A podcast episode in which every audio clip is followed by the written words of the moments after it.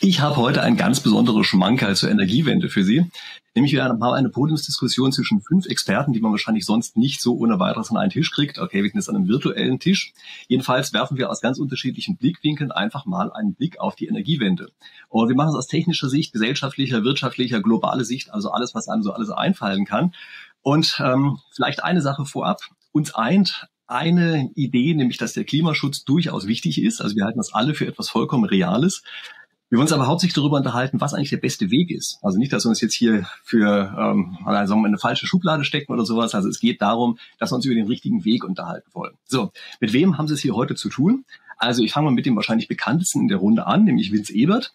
Ähm, ja, er ist bekannt aus dem Fernsehen, hat da lange Zeit eine Wissenschaftssendung gemacht und ist wissenschaftlicher Kabarettist, sofern es denn sowas überhaupt geben kann.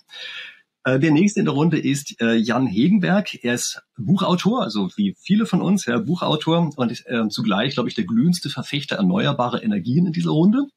Ähm, dann haben wir Anna Vero Wendland, das heißt eigentlich Veronika, aber ich finde Vero immer viel schöner, also Anna Vero Wendland, ähm, die, glaube ich, eine Ein-Frau-Graswurzelbewegung pro Kernkraft gestartet hat. So habe ich mal irgendwo gelesen, das fand ich eine gute Beschreibung. Aber sie kennt sich mit Kernenergie also wahrscheinlich besser aus als so manche Ingenieur, obwohl sie eigentlich von Haus aus Historikerin ist. Und dann haben wir denjenigen, dessen Namen ich kaum aussprechen kann, nämlich Nikhil Mukherjee. Habe ich es richtig ausgesprochen? Ja, wunderbar. ja, okay, gut. Ähm, Vollzeitforscher bei der GWUP. Und das ist gleich die nächste Sache. Ähm, Ehre wem Ehre gebührt. Er hat nämlich auch diese ganze Sache hier erstmal organisiert und angeleitet und dafür gesorgt, dass tatsächlich alle sechs Leute hier zum gleichen Zeitpunkt, zumindest online, sich mal zusammengefunden haben. Und man muss jetzt wahrscheinlich einmal kurz was dazu sagen, was eigentlich GWUP ist, denn ich muss ehrlich zugeben, ich kannte das vorher nicht. Ähm, die Skeptiker ist das, was normalerweise der Untertitel ist. Und für den vollen Namen muss ich das sogar ablesen. Das heißt Gesellschaft zur wissenschaftlichen Untersuchung von Parawissenschaften. Und das ist ein so verrückter Name, dass ich im ersten Augenblick gesagt habe, das kann ja eigentlich auch nur verrückt sein. Und deshalb gebe ich das Wort gleich mal weiter. Was ist denn das jetzt eigentlich genau? genau. Die GWUP ist die Gesellschaft zur wissenschaftlichen Untersuchung von Parawissenschaften, kurz die Skeptiker. Wir sind ein gemeinnütziger Verein, der sich auf die Fahnen geschrieben hat, Aussagen zu überprüfen, wo der Volksmund wahrscheinlich sagen würde, da geht der Bullshit-Detektor irgendwie schon steil. Äh, was ist das? Das sind zum Beispiel Jahresprognosen von Astrologen, aber auch esoterische Aussagen, wenn jemand irgendwie sagt, ich habe übersinnliche Kräfte, wir prüfen das ähm, evidenzbasiert auf der Höhe der wissenschaftlichen Forschung und wir sind kein reiner Professorenverein, sondern wir sind offen für jedermann und jede Frau, also wer auch immer Interesse hat an unseren Themen. Wir sind ein digitaler Partizipant partizipativer Mitmachverein mit tollen Mitgliedern, wie zum Beispiel Anna Vero Wendland und Vince Ebert, ähm, aber eben auch ganz normale Leute wie mich.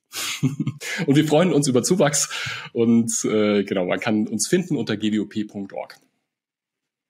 Ja, ich denke, wir machen das am besten auch so, dass wir unten in der Videobeschreibung auch mal einen Link hinlegen zu der Homepage. Ja, das heißt, wer da mitmachen, vielleicht sogar eintreten möchte, kann sich das ja dann mal genauer ansehen.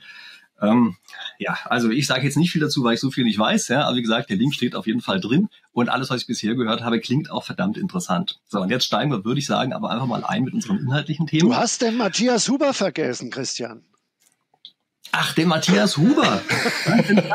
danke, oh, danke Mann. für die Erinnerung. Sorry. Natürlich, Matthias Huber seines Zeichens.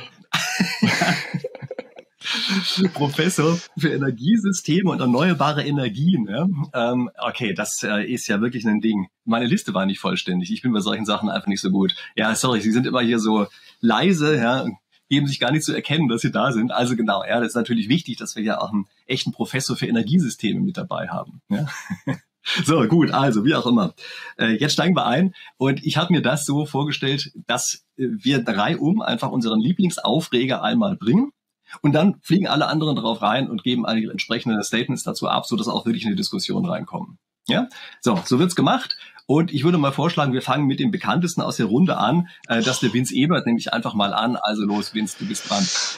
Ah, okay. Ähm, also, Statement ist, ähm, das größte Problem, das ich bei der ganzen äh, ökologischen Transformation die wir in Deutschland äh, vorhaben oder tun, ist, dass ich äh, die Energiewende, der Übergang in äh, äh, Elektromobilität und so weiter, also dieser ganze, dieses ganze Thema, ähm, im Grunde für eine planwirtschaftliche Idee halte. Das heißt, ich bin überhaupt nicht gegen äh, Solar oder gegen, gegen Windenergie. Ich bin auch überhaupt nicht gegen Elektromobilität. Ich bin nur dagegen, dass die Politik im Grunde genommen setzt sie ra keine Rahmenbedingungen mit dieser ergebnisoffenen Haltung. Mal sehen, welche Technologien, welche Antriebstechniken, welche Innovationen sich in der Zukunft durchsetzen werden, wo Durchbrüche entstehen könnten, die wir jetzt noch nicht wissen, sondern sie geht hin und behauptet, wir wissen ganz genau, welche Technologien wir in 20, 30 Jahren haben wollen. Äh, und nur die fördern wir und alles andere wird wegreglementiert und oder verboten oder so weit runtergefahren, dass die Forschung abwandert oder, oder nicht mehr existent ist. Und so funktioniert meiner Meinung nach Zukunft nicht, so funktionieren meiner Meinung nach Innovationen nicht. Weil wenn man die Geschichte von Innovationen anguckt, dann kamen oftmals die revolutionären Durchbrüche aus Bereichen, die man am Anfang nie auf dem Schirm hatte. Und äh, wenn man so praktisch diesen, diesen Tunnelblick macht und alles andere wegreglementiert und sich nur wirklich auf zwei, drei Sachen konzentriert, dann beraubt man sich seiner Chancen. Das ist mein äh, Statement und das ist meine grundsätzliche Kritik an dem Weg, den wir gerade in Deutschland gehen. Ja, da äh, rennst du natürlich bei mir offene Türen ein, ja, denn ich hatte es auch für ein Riesenproblem, äh, dass wir eben ja kein Portfolio mehr am Ende haben, sondern das tatsächlich verengen auf irgendetwas, was heute irgendwie ganz logisch klingt, aber dann natürlich uns die Wege in die verschiedensten Richtungen abgeschnitten hat. Ja. So, das habe ich jetzt hauptsächlich deshalb erzählt, damit sich die anderen organisieren können und hoffentlich den ersten Stein werfen können, denn ich hoffe, wir finden hier auch mindestens einen in der Runde, der das für eine ganz gute Idee hält. Dann, ich kann gerne was dazu sagen, wenn jemand was dazu sagen soll als nächstes. Weil tatsächlich finde ich, den, ja. finde ich den äh, technologieoffenen Ansatz eigentlich auch ähm, sympathisch. Ich bin äh, grundsätzlich auch eher ein Freund der Marktwirtschaft. Fände es gar nicht so schlecht, wenn man da ähm, was macht. Wir haben allerdings bisher äh, höre ich in der Politik oft Technologieoffenheit. Was dann fehlt, ist meistens dann der zweite Satz, der eigentlich kommen müsste man, wir wollen ja, wir haben uns ja hier auch geeinigt, ähm, wir wollen eigentlich Klimaschutz machen. Das heißt, man bräuchte als nächsten Schritt eine Bepreisung der Emissionen, um überhaupt zu sagen, da wollen wir weg und dann kann woanders es hingehen. Das ist das Erste, ich finde es gar nicht schlecht. Trotzdem würde ich ein bisschen ein paar Sachen noch verteidigen. Und zwar in dem Sinne, dass wir auch viel Innovation ja schon gesehen haben, die auch in dem jetzigen Ansatz ja passiert sind. Und das ist insbesondere die Photovoltaik, die wir ähm, auch durch Förderung ähm, zu einem großen Erfolg gemacht haben. Ist ein Beispiel. Auch in der Elektromobilität war es vielleicht nicht nur die Förderung, aber auch da haben wir große Erfolge gesehen, die insbesondere auch durch eine Förderung passiert sind. Aber ich würde dem Statement auch nicht komplett widersprechen. Ich bin da so ein bisschen ein, ein aber eine Mischansicht zu dem Thema. Ja. Also ich habe ganz Aber kurz, ich, ich habe ja nicht nichts, wie gesagt, nochmal, ich habe nichts grundsätzlich gegen gegen Wind- und Sonnenenergie und auch, dass man da, dass man da Forschung, Entwicklung und und äh, auch auch Gelder reinsteckt. Darum geht's gar nicht. Es geht darum, dass man sagt äh, oder dass die, dass irgendwelche Leute ähm, ja, äh, in einem, in einem Elfenbeinturm, ich bin jetzt ganz provokant sagen, diese Technologie hat Zukunft äh, und die andere Technologie ist von gestern, die wollen wir nicht, die wird sich nie durchsetzen, beziehungsweise die wird nie konkurrenzfähig sein. Aber das ist das denn bei also E-Autos passiert? Also es gibt ja keine Vorgabe, dass das E-Autos auf die Straße kommen. Es gibt ja eine Vorgabe, dass da keine Verbrenner sind. Aber wir können ja auch, wir können auch Schwungradautos nehmen oder Wasserstoffautos oder welche Technologie auch immer ähm, sich durchsetzen mag. Ja, aber wenn sich die beste Technologie durchsetzt, dann setzt sie sich durch und dann brauchst du nichts verbieten. Also das, no das Nokia-Handy musste nicht verboten werden, damit sich das iPhone durchsetzt. Ja, das stimmt. Das Nokia-Handy hat auch keine Giftstoffe in Innenstädten ausgestoßen. Das ist wahrscheinlich der große Unterschied. Ja, aber äh, ja, okay, gut. Ja. Naja, da gibt es natürlich dann schon so einen kleinen Unterschied, ja. Denn ähm, man maßt sich dann erstmal an, dass man sagt, ja, das eine Produkt, das ist irgendwie gefährlich und negativ und weiß ich was. In Klammern eigentlich doch hauptsächlich deshalb, weil man irgendwie negativen externen Effekte einfach nicht mit einbezieht. Und dann sagt man, und okay, als Krücke, weil wir das nicht mit einbezogen haben, deshalb verbieten wir es jetzt einfach mal gleich. Und maßt sich damit ja eigentlich an, dass man über eine ganz lange Entwicklungsphase hinweg schon im Voraus weiß, was jemals daraus entsteht. Also im Augenblick ist es so, dass wir, glaube ich, bei Elektromobilität beispielsweise ziemlich sicher sein können, dass es mit Batterien besser funktioniert als mit irgendeiner anderen Technologie. Aber können wir uns wirklich so sicher sein, dass das in 30 Jahren auch noch so ist und dass nicht aus irgendeiner anderen Technologie heraus etwas entsteht, was dann vielleicht am Ende doch besser ist? Und dann haben wir plötzlich aus Versehen vielleicht etwas verboten, was sich zwar Stand jetzt als schädlicher darstellt, was aber zwischenzeitlich sowieso verschwunden wäre, rein aus marktlichen Gründen oder fast verschwunden wäre, aber noch ein bisschen übrig geblieben wäre, genau so viel übrig geblieben wäre, dass irgendwas Neues daraus entstehen kann. Und das, glaube ich, ist schon ein sehr großer Unterschied in den Ansätzen. Und wir müssen auch sehen, dass es ein Unterschied ist, ob man etwas verbietet, also harten Cut macht, aber sagt, es darf nicht mehr gemacht werden, oder ob man etwas anderes fördert und damit dafür sorgt, dass erstmal überhaupt etwas eine Chance hat, sich zu verbreiten. Okay, aber ich will ja gar nicht so viel reden. Ja. Mhm. Bitte. Genau, ich würde äh, eine Unterscheidung einwerfen wollen, die eigentlich sehr naheliegend ist, aber die häufig ignoriert wird, nämlich die Unterscheidung zwischen Zielen und Mitteln. Also im Endeffekt ist es ja so, dass wir uns klar werden müssen, warum machen wir das dann eigentlich? Und äh, hier, ich habe jetzt mit äh, Jan schon besprochen in einem Vorgespräch, ähm, es ist gar nicht so richtig klar, was eigentlich die Ziele sind. Also natürlich wollen wir das Klima schützen, ja, aber beispielsweise, wenn es um E-Autos geht, äh, der Ab, also Abstoß von, ähm, von Feinstaub ist natürlich auch noch ein Aspekt und das muss natürlich mit rein. Also wir müssen wirklich sagen, okay, wir wollen eine Technologie, die folgende Kriterien erstens, zweitens, drittens, viertens erfüllt. Und dann sollten wir eigentlich offen lassen, und so könnte man im Prinzip eigentlich die beiden Positionen äh, verbinden miteinander, offen lassen, was da am besten ist, um genau diese Ziele zu erreichen. Also Offenheit auf Ebene der Mittel, aber bei den Zielen sollten wir halt vorher ausdiskutieren und es auch wirklich klar sein, was die Ziele sind, die wir eigentlich anstreben wollen. Ich glaube, da gibt es einen gewissen Grad von Verwirrung.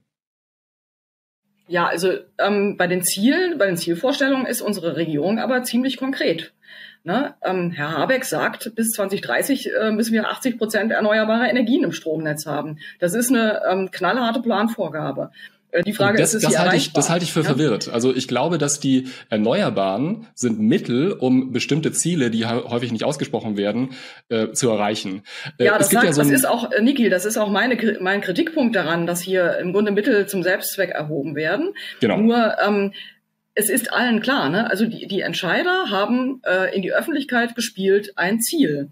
Und das muss jetzt erreicht werden, auf Däubel komm raus. Ne? Also da können wir jetzt kritisieren, ähm, ist das ein Selbstzweck oder ähm, wären andere Technologien auch geeignet oder sollte nicht besser, das ist, wäre meine Position, sollte besser ein CO2-Ausstoßziel ähm, äh, wirklich prioritär sein und kein Technikziel, aber äh, es besteht keine Unklarheit. Ne? Also bei der Elektromobilität ist es ein bisschen ähm, mehr tricky, würde ich sagen, aber äh, gerade bei dem äh, bei dem Zentralproblem, nämlich wo kommt unser Strom her, da sind die ziemlich knallhart. Ne? Und das Problem ist halt, meiner Meinung nach eben tatsächlich Verwechslung von von äh, Mitteln und Zwecken. Ne, da gibt es zwar das 2030 Ausstoßziel, ne, 65 Prozent des Standes von 1990. Das wäre dann irgendwie, habe ich mir heute noch mal gerade äh, ausgerechnet, irgendwie äh, irgendwo bei 370 Megatonnen äh, CO2 wären wir dann angelangt. Das ist sehr, sehr wenig im Vergleich zu jetzt. Ne? Also im Vergleich zu jetzt quasi eine, eine Halbierung.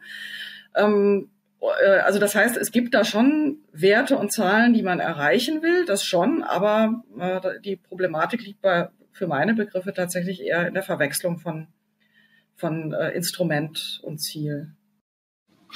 Naja, ich meine, das ist ja auch immer so ein bisschen ein Zeichen von Planwirtschaft, dass man halt irgendwas plant. Selbst dann, wenn man eigentlich ziemlich genau absehen kann, dass das so, wie es äh, vom Geiste her geplant war, nicht erfolgen kann. Ja, da gibt es ja das Beispiel von diesen überdimensionierten großen Nägeln, die dann produziert werden, damit man halt eine bestimmte ähm, Masse an Nägeln produziert hat. Ja, das ist ja die Geschichte, die man durch die ganzen Bücher durchgeistert. Aber so ein bisschen, das ist es ja auch. Man führt damit ja eigentlich etwas ein, was die Kreativität der Leute in eine falsche Richtung lenkt. Denn man fördert jetzt ganz einfach die Kreativität zum Umgehen äh, äh irgendwelcher Gesetze. Ja, dass man, das ist ja ein völlig perverser Anreiz. Was man ja eigentlich will, ist, dass die Leute ihre Kreativität darauf verwenden, was man denn gut machen kann. Und das geht für meine Begriffe hauptsächlich dadurch, dass man eben alle Wege offen lässt und dann von außen her sagt, es gibt aber einen weit gefassten, aber den doch dann Rahmen. Und innerhalb dieses Rahmens muss irgendwas passieren. Und ich glaube, da ist ein wirklich wesentlicher Aspekt, der vorhin einmal gesagt worden ist, das mit den externen Effekten. Also was bei allen Sachen, sei es Umwelt oder sei es auch Klimaschutz, immer wieder kommt, ist, dass externe Effekte wirken, aber nicht von demjenigen bezahlt werden, der sie verursacht. Und das hebelt immer das Marktsystem aus. Das sind aber Dinge, die wir, glaube ich, heute durch Technologien beispielsweise wesentlich besser hinkriegen können, als das noch vor, keine Ahnung, 20 Jahren der Fall war. Und darüber wird viel zu wenig gesprochen. Ja, also es wird zu wenig darüber gesprochen, dass wir einen harten Rahmen machen, außen, der aber weit ist, hart und weit und gleichzeitig eine Technologie einsetzen, um das durchzusetzen. Ja, also ich meine, wäre ich auch offen für. Wir können auch gerne sagen, wir, wir machen da gar keinen konkreten Plan. Wir sagen nur, also CO2 kostet so und so viel, Feinstaub kostet so und so viel, äh, Stickoxide so und so viel und dann gucken wir, was passiert. Ich vermute stark, dass, dass es sich nicht groß unterscheiden würde. Aber also von der, vom Ansatz her können wir es gerne machen. Es gäbe wahrscheinlich zehn Jahre Streit darüber, welches Molekül welchen Preis bekommt. Ich fürchte, also bei den Bundestagsdebatten will ich nicht dabei sein. Aber können wir auch gerne auch so machen. Ich, ja. Da, dazu kommt, da, da würde ich zwei Sachen sagen. Ich glaube, ich, ich, ich sehe das auch so wie an Hegenberg.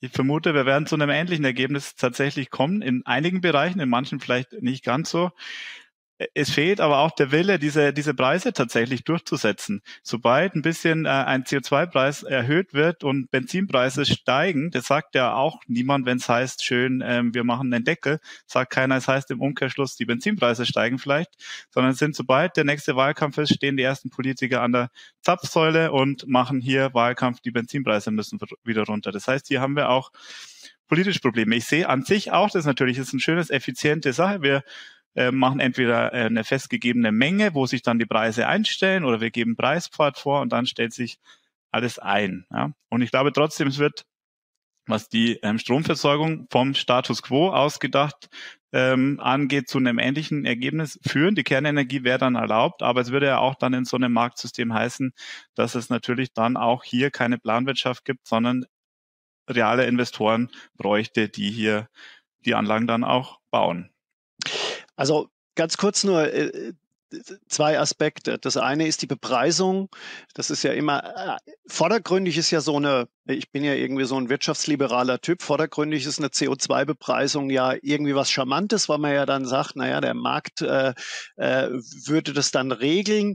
Äh, aber auch da ist es natürlich eine schwierige Geschichte. Ich habe da bisher noch keine richtige Meinung dazu, aber alles, was ich sage, ist, wenn du CO2 so hoch bepreist, äh, dass äh, CO2-reiche Industrien äh, ähm, sich das nicht mehr leisten können, dann werden sie abwandern.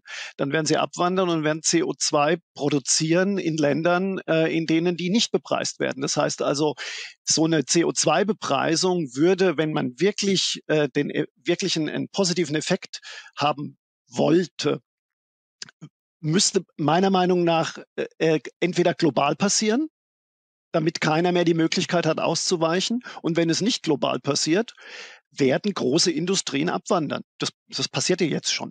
Das heißt also, im Endeffekt ist durch, den, zu, durch eine lokale CO2-Bepreisung meiner Meinung nach das Problem überhaupt nicht gelöst. Das heißt aber dann im Umkehrschluss, dass wir nichts machen können. Wir dürfen nichts verbieten und man kann CO2 bepreisen.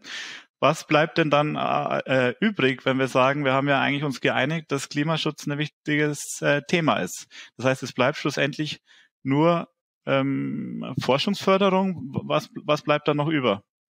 Nee, da würde ich auch Dissens anmelden zu Vince und äh, würde sagen, äh, Energie ist ein klassisches, leider nach wie vor klassisches nationales Betätigungsfeld, klassische Nationalstaatsaufgabe.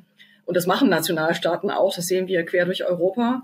Äh, und deswegen bleibt uns gar nichts anderes übrig, als hier ähm, erstmal auf Deutschland-Ebene in die Puschen zu kommen. Und äh, wenn es global dann ich, gleich taktet, umso schöner. Sage, aber wir müssen. Ich sage ja nicht, dass ich eine Lösung habe. Ich bin ja einfach nur äh, irgendwie der Hofner, der die, der ein paar unangenehme Sachen reinschmeißt und sagt, na ja, also das könnte eventuell auch nach hinten losgehen. Ich weiß natürlich nicht, ob es so ist, aber das ist sicherlich ein Thema, das auch in der äh, unter Ökonomen oder Volkswirten diskutiert wird. Was was macht eine hohe CO2-Bepreisung lokal äh, in einem globalen Markt. Also das ist ja nicht, das ist jetzt nicht so, dass ich mir das jetzt gerade ausgedacht habe. Ich sag nur. Ja gut, wobei es natürlich immer, immer noch das weichere Kriterium ist als ein Verbot. Also Richtig, da kann man natürlich genau. sagen, ja, äh, klar, kann sein, dass es dann aus Kostengründen die Leute abwandern, aber im anderen Fall dürfen sie gar nichts mehr machen. Also es scheint mir ja, immer ja. noch die, die Methode zu sein, die da einfach stimme ich, dir, stimme ich mit dir überein. Es ist sicherlich äh, äh, eine, eine, eine bessere Lösung, als konkret zu sagen, das wollen wir nicht, das wollen wir nicht und das verbieten wir, meiner Meinung nach. Hm. Ich wollte noch mal einen anderen Gesichtspunkt beleuchten. Ich bin zwar eigentlich sehr äh, bei Vince, äh, weil ich finde, dass Freiheit wichtig ist und ich finde auch, dass Innovation wichtig ist und Freiheit schafft Innovation. Äh, es gibt allerdings natürlich ein Problem. Also wenn ich jetzt mir zum Beispiel mein Telefon hier anschaue, dann habe ich damit immer ein Problem, dass diese Stecker geändert werden. Und das macht Apple einfach mal so in Eigenregie. Das zu standardisieren hat natürlich einen hohen Nutzen für die Verbraucher und deswegen wird es ja auch mittlerweile, wenn ich das richtig verstanden habe, erzwungen ja, dass es zu einem gewissen Grad standardisiert wird. Die Frage ist jetzt natürlich, weil wir sind auf einer ziemlich hohen Flug, Flugebene, es ist jetzt gar nicht so richtig klar, reden wir über Landwirtschaft, reden wir über Gebäude, reden wir über Transport. Ähm, gibt es da nicht die Notwendigkeit, dass zumindest bestimmte Planken gesetzt werden von Seiten eines staatlichen Regulators, ja, der sagt, in diesen Grenzen könnt ihr euch bewegen, ähm, weil sonst ist nicht mehr gesichert, dass die Systeme auch miteinander kompatibel sind. Kommunikationsfehler jetzt gerade von der Seite der, also der diejenigen, die das Klima für so wahnsinniges wichtiges Thema halten, dass die eigentlich, indem sie immer wieder erzählen, also wenn es nicht bis dann und dann so und so viel erreicht ist, dann werden wir alle sterben und die Welt geht unter und es gibt kein Zurück. Und das erzählen sie halt in schönen Regelmäßigkeit immer wieder in gleichen Abständen. Und damit gibt es natürlich einen Ermüdungseffekt. Und jeder sagt auch, naja, wenn ich das sowieso gegen die Wand fahre, dann mache ich das wenigstens mit ein bisschen Spaß vorher. Also ich halte das von der Kommunikation hier für einen ganz großen Fehler, dass das so gemacht wird. Ja? Also da ist vielleicht die Wahl ganz gut. Nun muss ich, äh, des Titels meine ich, ja. Äh, nun muss ich allerdings dazu sagen, ich habe natürlich das Buch gelesen, ja, zumindest überwiegend. Und ich habe immer so eine bestimmte Art von Markierung, die ich dran mache. Das geht in verschiedenen Farben bei E-Books, ja, ähm, wo ich mir so die Stellen anmarke, wo ich das Gefühl habe, das passt aber eigentlich nicht so richtig. Und mit der Farbe waren relativ viele Sachen hier drin angemalt. Also ich möchte mal nur eine Sache erwähnen, äh, nämlich diese Vorstellung, man könnte einfach das bisherige System als Backup-System weiter behalten. Und dann machen wir halt noch so ein bisschen von den Erneuerbaren dazu. Wir haben das andere System ja noch. Und dann, wenn die Erneuerbaren nicht liefern, was nicht oft ist, aber die paar Male, schmeißen wir die alten Dreckschleudern einfach wieder an und dann sind wir auch nicht schlechter da als vorher. Das ist so ein bisschen dieses Dominanzargument, würden wir in der Spieltheorie sagen. Und das halte ich doch für ein bisschen naiv, weil das Aufrechterhalten eines solchen Systems natürlich auch unfassbar viel kostet. Also das wird so sicherlich nicht sein. Und ich habe mich an anderen Stellen mit Matthias Huber ja auch mal drüber unterhalten und da war ja eigentlich auch eher die Erklärung, dass er mir gesagt hat, nee, das geht eigentlich nicht so mit den alten Kraftwerken, sondern dafür sollte man Gaskraftwerke bauen. Genau, darum geht's doch eigentlich. Also da, ich schmeiß das jetzt also mal genau so in darum geht's ja, dass, dass, wir, dass wir Gaskraftwerke als Backup haben. Ich weiß nicht genau, welche Stelle es ist, aber also dass wir jetzt Kohlekraft nehmen, um, um äh, Backup zu nehmen, das war jetzt eigentlich nicht der Gedanke, weil ich habe es auch ganz schlecht formuliert. Aber äh, das ist ja eigentlich die große Diskussion. Jetzt, ob das noch H2-Ready-Kraftwerke äh, sein sollen oder rein Methan, das, das werden wir noch sehen. Aber äh, ich habe neulich gesehen, also die vorzuhalten, kostet tatsächlich nicht so viel. Ähm, das sind ein paar ja, Fixkosten und tatsächlich laufen sie ja ziemlich selten. Ähm, also wenn man vergleicht mit, der Gesamt, mit den Gesamtkosten des Systems, dann war es, glaube ich, irgendwie ein paar Prozent oder sowas. Also das wird Herr Huber wahrscheinlich besser beantworten können, aber äh, ja.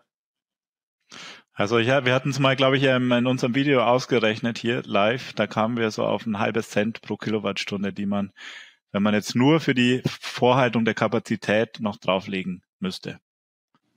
Ja, bei Gaskraftwerken, nicht? Aber da muss man natürlich ein paar Kleinigkeiten dazu sagen. Also das war bevor ähm, Putin da irgendwelchen Unfug betrieben hat.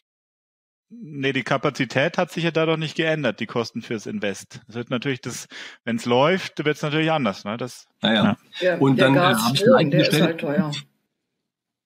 Sorry?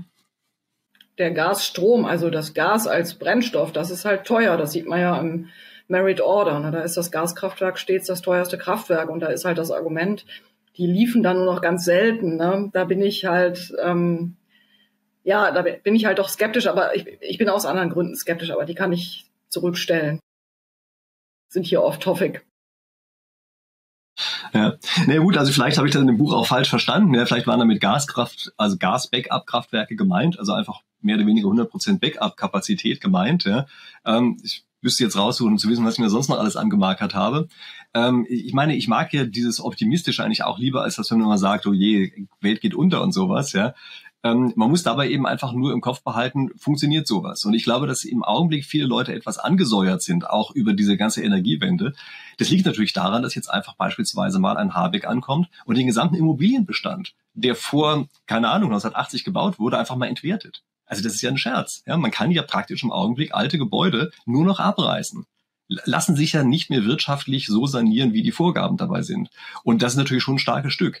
Ähm, das ist wirtschaftlich ein starkes Stück. Und es ist auch ökologisch ein starkes Stück, weil mir keiner einreden kann, dass der Energieaufwand für das neue Bauen von Häusern, dass das wirklich so viel kleiner ist als das, ähm, was wir da zwischendurch an Mehrverbrauch gehabt hätten. Also das kann ich einfach nicht glauben, dass das sinnvoll sein kann, ohne dafür jetzt Studien gehabt zu haben gelesen zu haben. Und das führt natürlich einfach zu einer Wahrnehmung, bei der jeder sagt, wenn ich dieses Thema schon höre, dann weiß ich, dass mir einer sagt, es kostet mich eine Eiskugel und in Wahrheit kostet mich mein Haus. Und dann ist man schon ein bisschen angenervt. Ja, es ist, es ist natürlich eine autoritäre Politik, also äh, in, die, in, diesem, in dieser Form. Wenn, wenn jetzt äh, meine Eltern mit ihrer Eigentumswohnung sagen, im Grunde genommen war es das. Das, das, das, das Ding ist nichts mehr wert. Äh, wie kommt ein Wirtschaftsminister dazu, so eine, so eine Entscheidung zu treffen? Äh, um dein, äh, egal wie sinnvoll das jetzt äh, äh, in, einem, in einem Gesamtkonzept ist, aber äh, ich glaube, dass die Leute schon sehr, sehr berechtigt teilweise sauer sind, dass sie irgendwie sehen, da wird über unsere äh, ureigenen äh, äh, Entscheidungen oder unsere, über unsere ureigenen äh, Wünsche und Bedürfnisse Politik gemacht. Äh, also das kann ich das kann ich sehr gut nachvollziehen, dass dann viele Leute äh, da, diesen Weg nicht mitgehen. Wie viele Häuser müssen denn abgerissen werden? Also ich äh, kenne die Zahl gar nicht. Ich weiß nur, dass irgendwie, ich glaube, 70 Prozent äh, Wärmepumpen ready sind und äh, darunter natürlich ein Betrag nicht. Aber wie viele, wie, wie viele Bestandsgebäude müssen wir denn abreißen, äh, um sie äh, gesetzeskonform zu machen?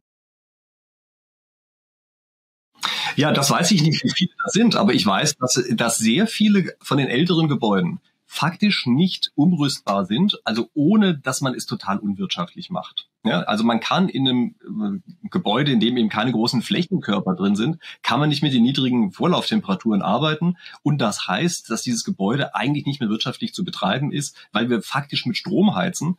Ähm, und das ist halt wahnsinnig teuer, gerade bei den deutschen äh, Strompreisen, die wir haben. Das sehe anders aus, wenn wir in Finnland wären oder sowas. Ich weiß nicht, ob es Finnland ist, irgendwo in Skandinavien, die mit ganz billigem äh, Strom aus, äh, aus Wasserkraft arbeiten können. Da sehe das anders aus. Aber bei uns ist das eben nicht, sondern ist teurer Strom. Und das heißt, dass man sein altes Gebäude nicht mehr wirtschaftlich betreiben kann und mehr, als man früher für seine Zinsen bezahlt hat, jetzt auf einmal für die Energie zahlen muss. das ist schon ein Problem. So, ähm, ja. Vero Wendland. Ja, äh, ich glaube, es kommt noch was dazu. Ähm, also ich hatte im Kopf auch, dass wohl nicht das Abreißen das Problem ist, sondern letzten Endes die Kosten, die da auflaufen, wenn man es wirklich anständig ähm, äh, hinkriegen möchte. Ne? Also in Altbauten mit Wärmepumpen, da ist, ist halt mehr Aufwand ähm, noch zusätzlich erforderlich, als das eben bei Neubauten wäre. Und das überfordert halt diese klassische Hausbesitzerstruktur in Deutschland, das sind halt, das ist halt untere Mittelschicht, die das als ihre Altersvorsorge letzten Endes gekauft hat. Da sind die Reserven einfach äh, am Ende. Ne? Da hat man im Grunde sein persönliches Kapital in dieses Hausprojekt gesteckt und hat nicht damit gerechnet, dass da nochmal womöglich 40, 50, 60.000 Euro draufkommen, um das jetzt nochmal ähm, anzupassen. Naja, 40.000 Euro draufkommen, und zwar so, dass man danach nochmal erhöhte Heizkosten hat. Also das muss man sich ja auch mal klar machen. Das ist ja nicht so, dass sich das amortisiert, sondern im Gegenteil. Es ist leider so, dass man eben das Ding erstmal sanieren muss. Dem wird aber, glaube ich, widersprochen. Dem würde ich auch widersprechen. Also wenn man sein Haus saniert und umstellt, dann hat man nachher auch günstigere Heizkosten. Das ist, denke ich, schon so in den, in den Aber wenn du das nicht willst, wenn du, wenn, nehmen wir mal an, 80 Prozent der Leute wollen das nicht ich, ich weiß jetzt nicht, ob, dies, ob diese Zahl stimmt oder nicht. Aber ich stelle das einfach mal in den Raum. Nehmen wir mal an, ein Großteil möchte das nicht in der Demokratie. Und jetzt kommt jemand an und sagt, wir machen es aber trotzdem. Das ist nicht meine, das ist nicht meine Auffassung von einer freiheitlichen Demokratie. Okay, zu der Wahrheit gehört aber irgendwie auch, dass ähm, es ja jetzt kein großes Geheimnis ist, wenn wir Wärmewende brauchen und dass das halt sehr lange verschleppt wurde. Also Dänemark hat vor zehn Jahren gesagt, Gasheizung gibt es nicht mehr. Und die Deutschen haben gesagt, ach nee, wir machen das lieber weiter und äh, haben halt gewartet. Und ja, dass, dass so Pfade immer schmerzhafter werden, je länger man wartet, das ist ja eigentlich bekannt. Also ja, Dänemark, Dänemark hat aber mit Deutschland die höchsten Strompreise in Europa. Ne? Also Dänemark ist in der Deutschland äh, Platz zwei. Und ich habe gerade mal, äh, gerade heute. Noch? Nein, das ist doch schon längst runtergegangen. Naja, ich war, Dänemark hat mit die teuer, zumindest, ich war, ich lege mich jetzt nicht auf den Platz äh, fest, da müssten wir jetzt einen Faktencheck machen, aber. Ja, Dänemark ist teuer, aber, aber wir haben, glaube ich, jetzt seit letztem Jahr, ich glaube, wir sind auf Platz sechs und Industriestrom, glaube ich, sieben oder, oder elf. Oder Gut, so. aber, aber bleiben wir einfach mal bei, also meine Stromrechnung ist derzeit 40 Cent, ne? Und damit ist sie die höchste, in, also 40 Cent ist die höchsten Verbraucherstrompreise da, ähm, Endpreise in Europa und danach kommt Dänemark. Also da müssen, müssen wir nochmal nachgucken, auf welche Statistik sich das jetzt bezieht. Aber für mich ist eine ganz andere Sache noch interessant. Also heute lief auf Twitter gerade die Frage, also eine Diskussion darüber, wie viel CO2 sparten das eigentlich diese Unternehmungen ein bis 2030? Und da gibt es ein Schreiben von Herrn Greichen aus dem BMWK, der sagt kumulativ, also alle Jahre bis äh, 2030 zusammengenommen sind das 43,8 Megatonnen CO2, die da eingespart werden. Also ehrlich gesagt, ich fand das ziemlich wenig. Ja, also wenn ich das vergleiche mit dem, was man mit diesen sechs Kernkraftwerken hätte einsparen können, hätte man stattdessen Kohlekraft äh, in Rente geschickt. Das äh, hätte man einem Jahr mehr äh, eingespart als mit dieser ganzen Großaktion da in in neun Jahren. Also entweder stimmt diese Rechnung nicht, die Greichen da vorgelegt hat, weil mir kommt das irgendwie sehr wenig vor.